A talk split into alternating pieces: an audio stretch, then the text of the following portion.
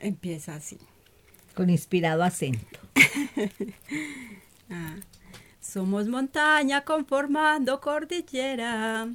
Y son los pueblos los que dan el testimonio de que el agua está muriendo y los frailejones resistiendo.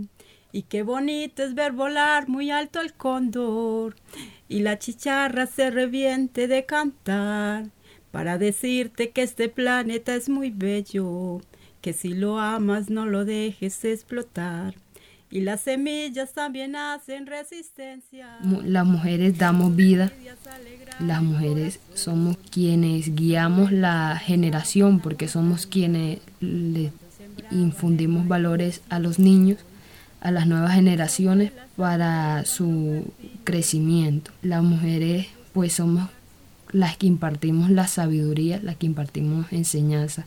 Y desde las mujeres se puede cambiar porque al cambiar un pensamiento en un niño de una generación antigua que solamente nos dio la hegemonía del hombre, el jefe es el hombre, las mujeres podemos cambiar eso desde el nacimiento, desde la crianza de los niños y niñas, donde se vea una equidad, donde no haya quien mande, donde no haya el jefe, donde todos incluyan saberes, donde todos incluyan e impartan sabiduría, donde todos puedan opinar. Al ver eso podemos ver que las mujeres somos quienes podemos cambiar el mundo. Somos quienes podemos decir que el mundo puede cambiar, porque en nosotras está el cambiar el mundo. Bienvenidas y bienvenidos al cuarto episodio de Historias que Inspiran. Mujeres, Territorio y Paz. Mucha gente dice, ¿y esas mujeres por qué arriesgan la vida si ahora las están matando? En vez de estar ya con los hijos cocinando. Entonces yo le digo, precisamente por esa indiferencia es que yo trabajo, para que la gente no sea indiferente. Precisamente porque creen que las mujeres estamos hechas solo para peluches uno, peluches dos y ya, vaya a hacer peluche. Usted va al seno, entonces belleza y peluche. Y que dele y costura y ya no nada más nada.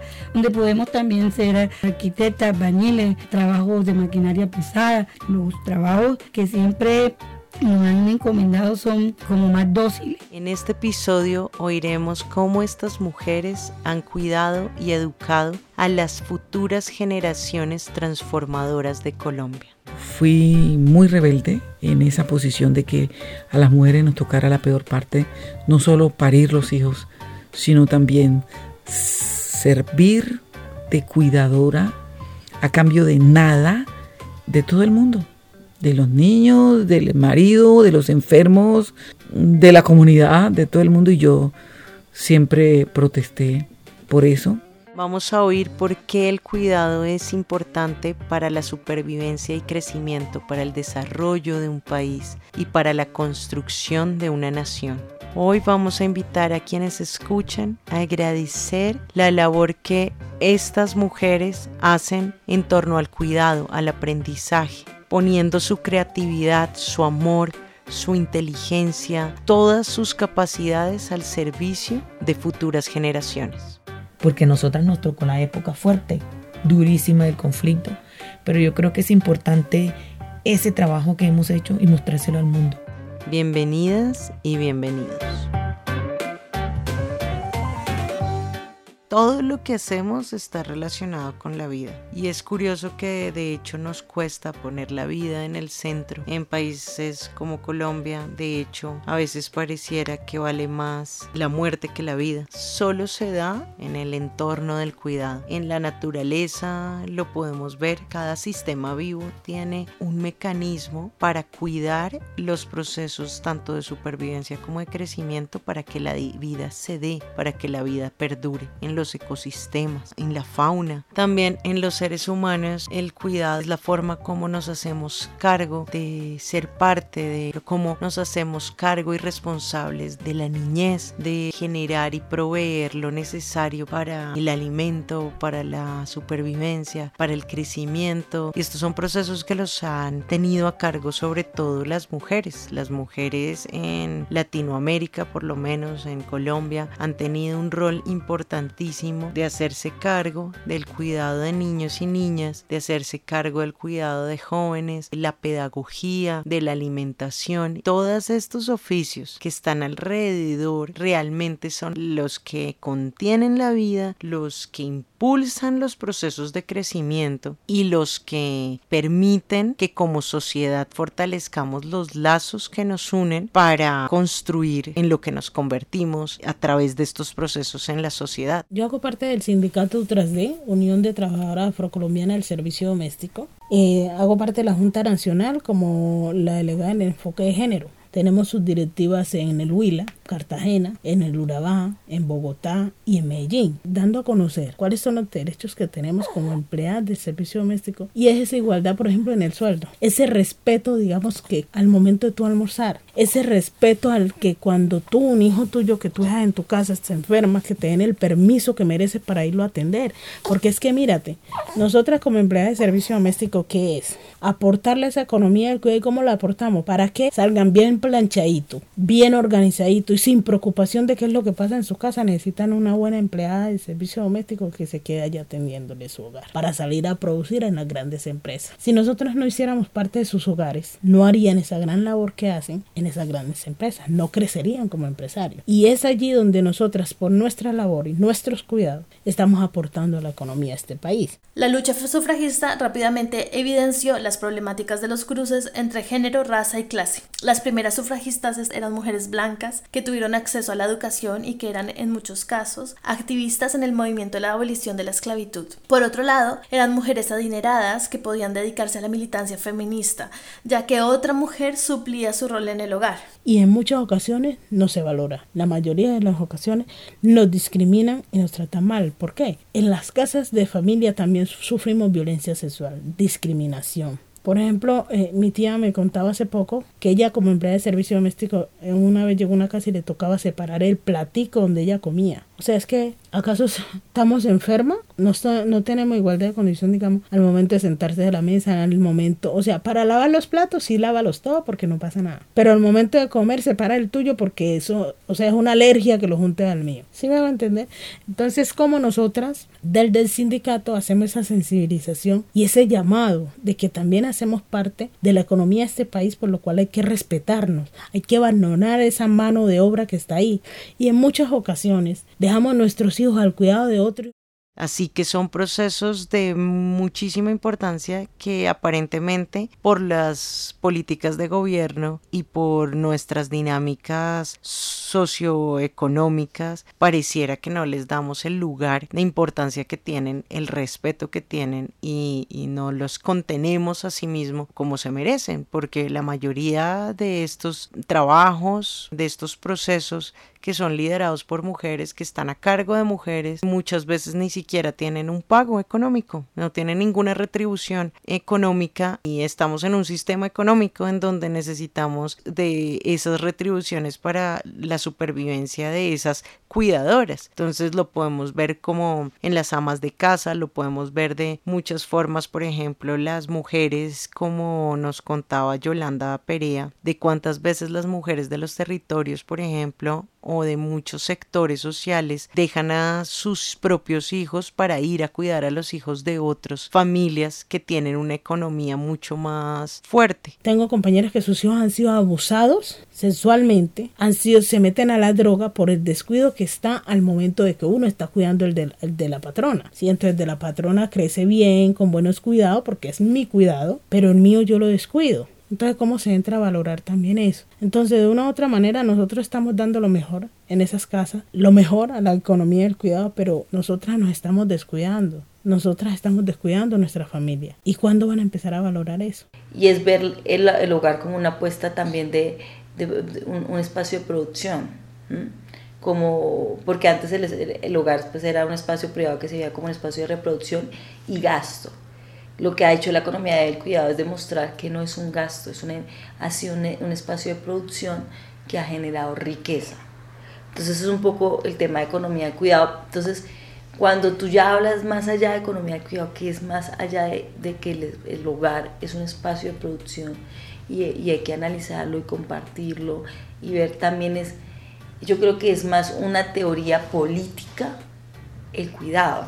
Entonces creo que supera un poco más el tema de economía del cuidado la economía que rodea todas las funciones y el trabajo que se hace en la sociedad alrededor del cuidado, que cuál es, por ejemplo, quienes cuidan de, lo, de la casa, del aseo, de la niñez, de la alimentación, pedagogía, entonces son puros oficios de cuidado que si tú te das cuenta la mayoría no son pagos. Por ejemplo, ¿quién paga a las amas de casa? Nadie. La ama de casa que resulta de luego ser, por ejemplo, madre soltera, entonces ya no puede ser ama de casa, tiene que conseguirse alguien que le cuide su hijos y ella ir y rebuscársela. Sí, esas son historias que uno puede ver todo el tiempo en la sociedad. Pero sin embargo, ese cuidado que damos es también el que nos permite a nosotras seguir adelante, poder pagar arriendo, poder velar por el estudio de nuestros hijos, poder velar por nosotras. Simplemente, digamos, son las condiciones en muchos de esos casos que no son las adecuadas ni las correctas que permitan un Estado real de derecho se genera un gran desbalance cuando no estamos retribuyendo lo que realmente están dando, no estamos dándonos cuenta que esas mujeres que están cuidando a, los hijos de otros están es construyendo país, que es un capital inmenso si lo queremos ver así y que debemos reconocerlo, que debemos darle el lugar que merece y que debemos agradecerlo porque son estas mujeres las que a través de su cuidado, a través de su amor, construyen todas las posibilidades para el desarrollo y el progreso de una nación. Sin ellas, ¿qué seríamos?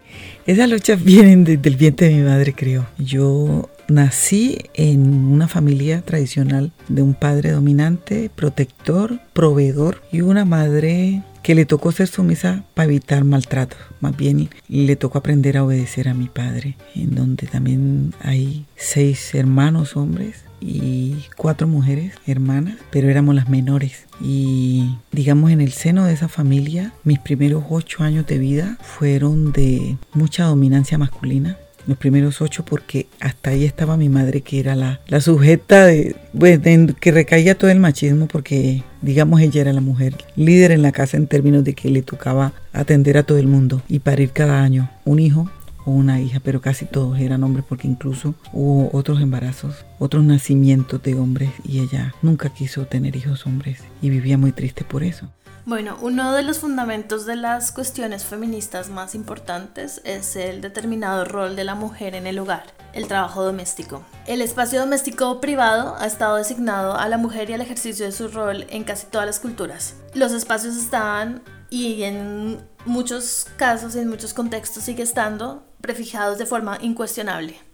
A los hombres les fue asignado el espacio público y con él lo político. No en vano, la primera ola del feminismo luchaba por el derecho al voto y con ello la igualdad en todo lo demás. Muere finalmente de parto, de hijos hombres, que ella no, no quería asumir. Sabía que iba a morir. Tenía mucha tristeza de no poder criar a sus hijas. A partir de los ocho años, que ya ella no estaba, la estructura familiar y la filosofía misma de la familia cambia totalmente, mi papá cambia de pensamiento, ya ella no está, la llora todo su tiempo, no vuelve a casarse. Todo el machismo que ejercía sobre mi madre en relación también con la crianza de sus hijos y de sus hijas, él la transforma totalmente en paridad. Entonces mi madre se muere y reparte todo el oficio doméstico a todo el mundo. Los hombres eran los mayores, entonces ustedes cocinan y las niñas lavan platos. Y así reparte todo y él asume la parte principal de toda la crianza de la familia y hay un cambio total de actitud. Yo siento que necesitamos más movimientos de nuevas masculinidades o feminismos masculinos, movimientos de hombres, porque yo siento que también se les ha impuesto muchas cargas a los hombres y que yo no estoy segura que todos los hombres quieran asumirlo así, o por lo menos yo he conocido muchos hombres que, que se sienten un poco abrumados por esa imposición social. Entonces creo que como las mujeres también nos estamos deconstruyendo porque no hemos terminado nuestra historia como mujeres de saber cómo qué hacer, como ya no hay roles culturales, entonces cualquiera puede ser como quiera ser, hombre o mujer. Entonces en ese rompimiento de roles culturales, sociales y, y demás, encontrarnos en, en, qué significa que, que, eso que decía que era ser mujer o que era hombre ya está mezclado y ambas personas podemos tener ambas características. Este año por lo menos es un año que a nivel espiritual nosotras como mujeres, las sagas y todas estas habas que se han venido... Eh, juntando y que hemos venido trabajando, hemos venido pudiendo visibilizar y mostrarle a nuestros hombres que no es solamente la parte de decir eh, la mujer es la, la mujer es la madre, la mujer es la tierra, la mujer, no, es de verdad mostrarlo y empezar a ceder esos espacios para que la mujer pueda brillar, pueda salir. De hecho, entre nosotros es muy conocido que no se le da mucha participación a la mujer, que la mujer es el centro del, del todo en el hogar, en la comunidad.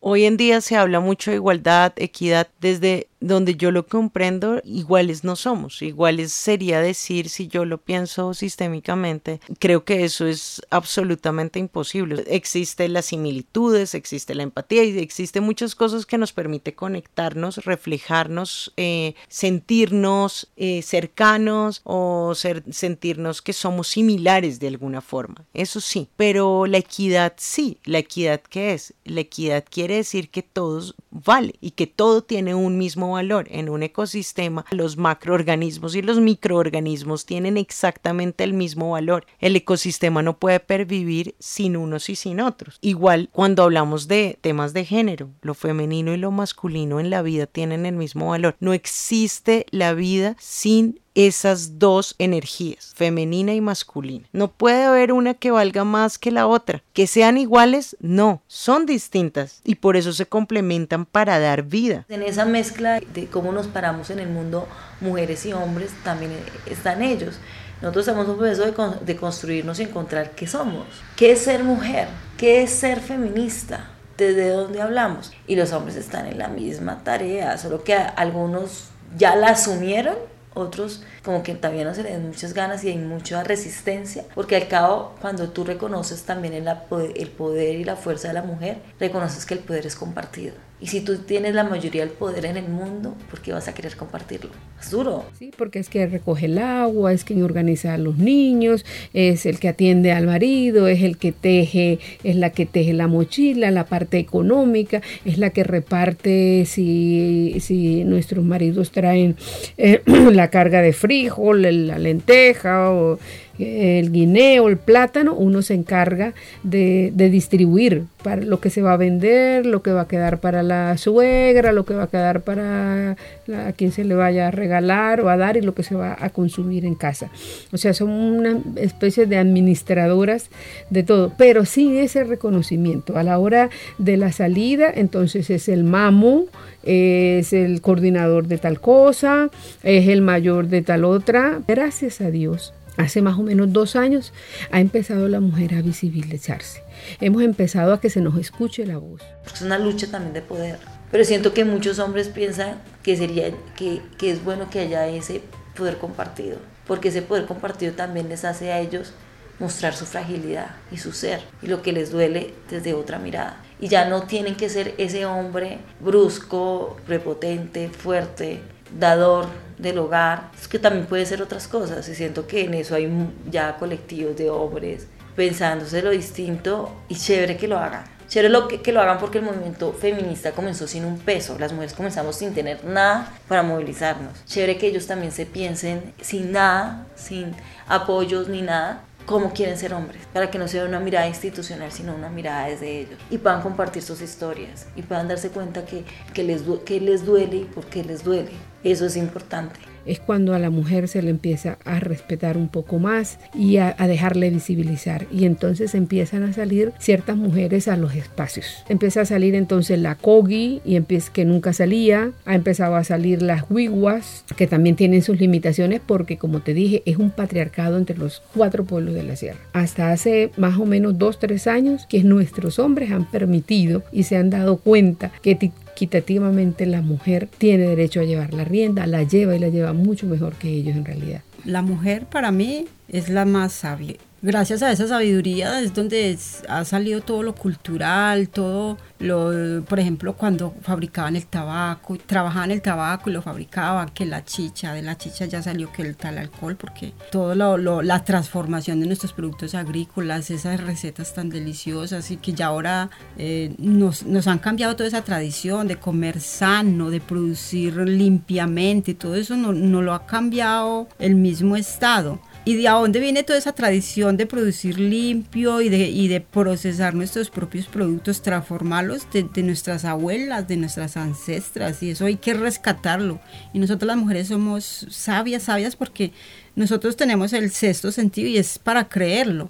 Y hacemos lo mismo. Si el hombre trabaja la tierra, la mujer también. Si la mujer es una ejecutiva, el hombre es un ejecutivo, la mujer también puede ser una ejecutiva. O sea, el solo hecho de ser mujer eh, me tienen que hacer a un lado, ¿no? Todos cumplimos el, la misma función. La equidad sí es muy importante que nuestra sociedad pueda acercarse a ella. ¿Por qué? Porque si no valemos lo mismo, ¿Cómo podemos hablar de paz? ¿Cómo podemos hablar de cuidado del medio ambiente? ¿Cómo podemos hablar de todas las cosas que hablamos si no podemos vernos en equidad? La equidad tiene que partir de vernos como seres vivos semejantes a los otros seres vivos, porque es que además nos cuesta comprender que las plantas no son decoración y verlas semejantes a nosotros, nos cuesta ver semejantes a los animales, porque hemos creado un mundo antropocéntrico que nos ha hecho perdernos del rumbo y nos ha hecho volvernos destructores de todo lo que nos rodea. Por eso es tan importante el biocentrismo, que es poner la vida en el centro, rodear la vida, enfocarnos en lo que realmente es importante, que es la vida, y la vida en equidad para todos los seres vivos. Pero mírate que viví una historia en una casa de familia que no me gustó ya mucho. Y fue que yo no sabía que estaba embarazada, mi segundo embarazo yo no sabía. Y fui a trabajar a esa casa y cuando llegué la señora me, me pues habían unos plátanos en la olla y yo le dije, bueno, ¿qué hago? ¿Se lo guardo? ¿O qué? Me dijo, no, bótelos, que para eso va a ser almuerzo. Yo hice almuerzo, arreglé la casa y me fui a lavar un cestón de ropa. Cuando terminé, ya era como las 2 de la tarde más o menos, con hambre porque no había comido, tratando pues de terminar y dejar todo, pues para poderme ir también para mi casa, porque tenía a mi hijo y a mi esposo y era bueno irme temprano para mi casa. Cuando terminé de lavar, que fui a la cocina, eh, ya la señora, su esposo y su hija habían almorzado y el resto de comida la señora lo había guardado y no me había dejado almuerzo. Me tocó ir a la basura sacar los plátanos que ella me dijo que botara, lavarlos, comérmelos para que me diera fuerza de llegar a mi casa porque estaba a media hora más o menos a mi paso lento de caminar de llegar a mi casa. Y además como me sentía mareada, entonces peor, caminaba mucho más lento. Eh, yo me como esos plátanos, llego a mi casa. Cuando llegué le conté a mi esposo y yo lloraba porque decía, es muy triste porque yo recuerdo que cuando estábamos con mis abuelos eh, no nos faltó nada porque era una finca autosuficiente y ahí había todo. Lo único que compraban era la sal, de resto no todo lo había en esa finca y uno había ese lo botaba. Y tener que yo venía a sacar la comida de la basura sabiendo que aquí en nuestra casa no tenemos mucho, pero siquiera hay arroz y huevo y pasar alguna una situación y yo sentí que fue una situación de discriminación porque además eran blancos, ¿no? Y como el tono de la señora fue muy muy grosero después, porque yo fui a cobrarle pues lo que había trabajado. Me dijo que no me iba a pagar porque era que yo había, la había el trabajo votado y no la había esperado hasta que ella llegara. Si ella llegaba como entre las 7 y 8 de la noche. Y yo sin comer. Entonces yo me fui para mi casa. La señora no me pagó, pero eso me sirvió, digamos, de experiencia, que yo siempre que salgo a trabajar en casa de familia, porque sigo trabajando en casa de familia, siempre llevo mi coca. Por mucho que me digan, ah, no, acá le damos, no. Llevo lo mío porque es que yo no voy a mendigar. Yo voy a hacer un trabajo por lo cual deben de pagarme porque para eso lo estoy haciendo y trato en lo posible hacerlo lo mejor que puedo. Seguro vamos a ver que esas mujeres que son constructoras de paz y, han empezado relacionamientos distintos, seguramente sus hijos también van a tener relacionamientos muy diferentes a los que están, están acostumbrados. Entonces, lo más bonito de ver mujeres construyendo paz es que sus hijas y sus hijos seguro van a ser reflejo de una cultura distinta y sus comunidades. Y, creo que, que están impactando de forma maravillosa, increíble en diversas partes del país para que sus hombres y sus mujeres y sus jóvenes, sus niños quieran otra vida. En este proceso eh, ha sido muy largo porque desde comienzos de la creación de la organización siempre vimos a nuestras madres, nuestras tías y tíos en este proceso de, buscar defender los derechos de las personas. Y pues desde sus inicios fuimos nosotros también viendo cada proceso cómo iba avanzando, cada taller nos fuimos familiarizando mucho con eso desde yo creo que tenía 8, 7 años. Soy como la segunda. Mi, prima, la mayor que se encuentra en, en este proceso, tiene 20 años. Ahora ahí desde, desde los 6 meses estamos ya familiarizando a nuestras primas, ya las bebés comienzan a ir a los talleres y para que esta nueva generación sea quien se arraigue los procesos y que se familiarice y para seguir con la lucha. Así como somos los hijos de los defensores, pues también ya al vernos nosotros hay muchos jóvenes que si quieren también quieren aprender y quieren como también levantarse a defender sus derechos y los de sus familiares los de su comunidad. Vi ya, aunque son de algunos de pueblo, ya ya se quieren, quieren volver a su cultura, a sus raíces y aprender mucho más sobre, sobre su cultura las pedagogas, los pedagogos que se dedican al cuidado del aprendizaje. Lo que vemos es muchas veces eh, estatalmente dejan los hijos para ir y enseñar en escuelas remotas como lo he visto muchas veces y dedican con una pasión y con una voluntad impresionante su vida para estar al servicio de niños y niñas. Y cuando vemos el pago por ese labor tan inmensa que yo digo esos son los verdaderos héroes de Colombia porque literal se recorren el país y llegan a lugares donde no llega otra forma de Estado a construir y a educar y a cuidar niños y niñas dejando sus propios hijos atrás. Por ejemplo, vemos cuánto le pagan acá a ese tipo de oficios. Mujeres que cuidan niños en primera infancia, niñas en primaria infancia, a las cocineras. ¿Cuánto se paga por esas labores? Y esa es la economía. Eso, mira, es tan importante lo que hacen las mujeres que yo creo que eso se ve, por ejemplo, en Montes de María lugar donde fue tan afligido por la violencia, tú ves, y esa gente se resiste, hombres y mujeres, o sea, todos, o sea, o sea, las mujeres comenzaron esa causa de evitar que se mataran, pero los hombres se les han ido sumando. Y eso se debe a que es más que nosotras, ¿sí? Eso ya nos ha traspasado, sino que ha empezado a tener impacto en sus territorios para todos y todas. Entonces es maravilloso. Y tú también te vas a la, también vas a la Comuna 13 con una 13 las mujeres han resistido. Y si tú ves ahora es un lugar turístico, tiene otras dimensiones que hay cosas que hay que analizar, pero si tú ves, maneras sí han cambiado el rostro de la Comuna 13 en Medellín. Y eso lo han hecho las mujeres, porque fueron las que quedaron vivas en la mayoría de, de casos. Y así vas a encontrar todo lo que quieras en territorios igual. Eso es lo bonito de hacer paz y construir paz. No le damos ningún valor o muy poco valor a esos oficios, cuando ¿quién de nosotros podría estar hoy con vida en procesos de aprendizaje, de crecimiento, si no fuera por eso? Y sobre todo en primera infancia. Eso debería ser de una importancia real en la economía de un país, de una nación. Sin eso no existimos, sin eso no crecemos, sin eso no sobrevivimos, sin eso no somos, sin eso no hay vida. Ningún hombre, si es que recibí alguno en mi vida, pues me iba a dominar, porque no me iba a mantener. Antes más bien yo si me tocaba mantenerlo a él, yo estaba dispuesta a mantenerlo. Y cuando llego a la red departamental de mujeres, descubro la cantidad de dolor que realmente había dentro de mí, por todo lo que había vivido en mi familia de discriminación por ser mujer, de desconocimiento de las capacidades que, que las mujeres tenemos como personas y cómo evolucionaba la identidad de género de las abuelas, las madres a las hijas. Y ahí es que descubro tanto dolor que había, pero también después de llorar mucho y esbozar lo que tenía por dentro, contando cuándo me siento mujer y cómo me siento el día que descubro que soy mujer, lloro mucho, pero también ah, me acepto con todo lo demás que ya explicaron acerca de, del valor de la persona humana que hay en cada uno, en los hombres y en las mujeres, ¿no? Que eh, es circunstancial y solo en base a la reproducción el que seamos diferentes sexualmente. Entonces ya yo entiendo que sí, que realmente tengo derechos y que simplemente lo que tengo es que asumirlo sin importar lo que los hombres y otras mujeres piensen acerca de qué significa ser mujer o qué significa ser hombre.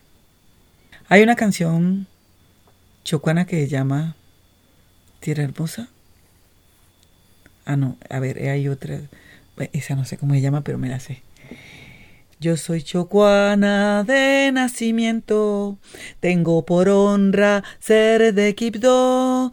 Allí mi madre me dio el aliento y allí mi alma se inspiró.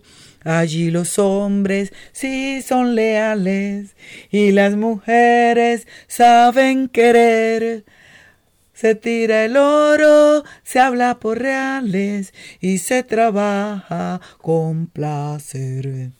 Ay, ay, ay, ay. Ay, ay, ay, ay. Feliz me siento siendo chocuana y más feliz siendo de Quibdó. Ay, ay, ay, ay. Historias que Inspiran es una producción de Meraki con el apoyo de la Fundación Heinrich Boll Colombia. Las voces de las mujeres fueron grabadas en el marco del Encuentro Nacional Mujeres, Territorio y Paz. Lina Castañeda colabora con la narración histórica desde Barcelona, España. El resto de las voces del equipo fueron grabadas en Bogotá. Kitty Suárez es consultora experta en desarme. María Fernanda Guerrero es editora de contenido. Milena Rojas es la asistente de producción. Ángela Valenzuela es coordinadora de comunicaciones. Laura Villamizar es la productora general gracias a nuestras organizaciones aliadas Sensat Agua Viva y Funda Expresión. Este episodio fue ideado y dirigido por mí. Yo soy Juliana Borges. Gracias por escuchar. Ay, ay, ay, ay, feliz me siento siendo chocuana. En el siguiente episodio, estas mujeres le envían un mensaje a la humanidad. No se lo pierdan. Ay, ay, ay, ay. No hay una tierra más prodigiosa ni más hermosa que el Choco.